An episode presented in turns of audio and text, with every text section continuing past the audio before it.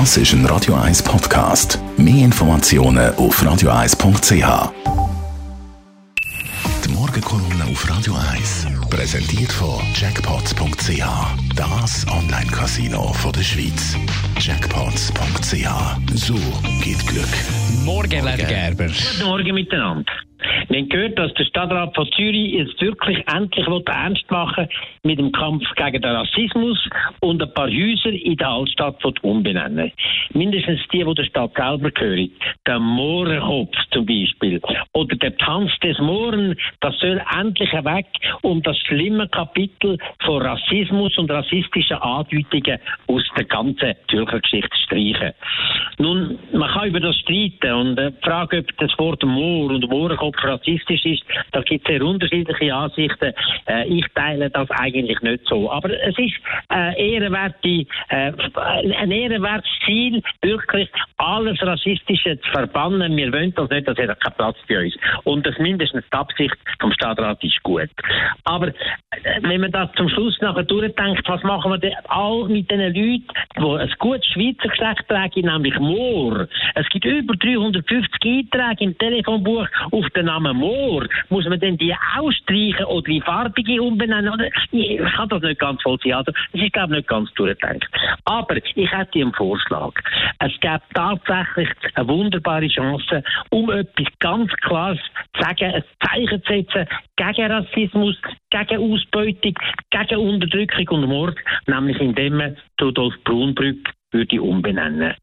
Rudolf Brun ist im Jahr 1336 durch einen Putsch in Zürich an die Macht gekommen. Ein Putsch, den er gemacht hat durch ein Bündnis mit den Handwerkern, die überhaupt keine politische Rechte haben. Sie haben auch die ersten 30 Jahre mit dem Rudolf Brun kennengelernt. Später ist er dann schon gekommen.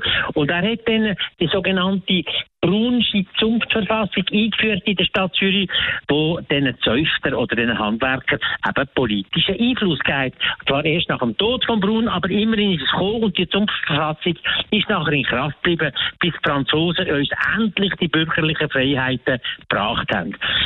Das ist eigentlich gar nicht so schlimm oder sogar noch gut. Aber was der Rudolf Brun gemacht hat, ist zwölf Jahre später gewesen. Da hat äh, Pestwelle das Gebiet von der Schweiz, die alte Eidgenossenschaft auch erfasst.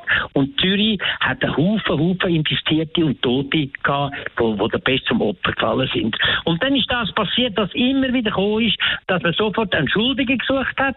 Und dann haben wir jemanden gefunden, nämlich die Juden. Die Juden haben die Brunnen vergiftet. Das ist nicht die schlechte äh, sanitärische Lage und so weiter, sondern die Juden haben die Brunnen vergiftet. Und dann hat sich sehr oft aus dem ein Programm äh, entwickelt. Und so ist es auch in Zürich gewesen. Zürich jetzt damals etwa 400 jüdische Menschen gehabt, die gewohnt haben. Und die allermeisten von denen sind verbrannt worden in dem Programm und die anderen vertrieben worden ihres, ihre Güter sind beschlagnahmt worden und, wie man so schön sagt, aufs Untervolk verteilt worden. Aber tatsächlich hat der Rudolf Brun sich den allergrößten Teil unter den Nagel gegriffen und hat von dem profitiert. Und wahrscheinlich ist er auch wie alle Adligen in der Stadt damals stark bei den Juden verschuldet gewesen. Und darum hat es ein Interesse gehabt, dass die Juden endlich weggehen. Das ist ganz, ganz grosser Tolken in der Zürcher Geschichte. Und da wäre es höchste Zeit, das mal zu korrigieren und Rudolf Brun, Bruggener in ein 15 Zuckerbrücke oder so etwas umzubenennen. Der Elmar Ledergeber zum Nachlesen auf radio1.ch. Morgen Mittwoch, den nach der Nacht, eine Kolumne vom Radio 1-Chef Roger Schawinski. Die Morgenkolumne auf Radio 1.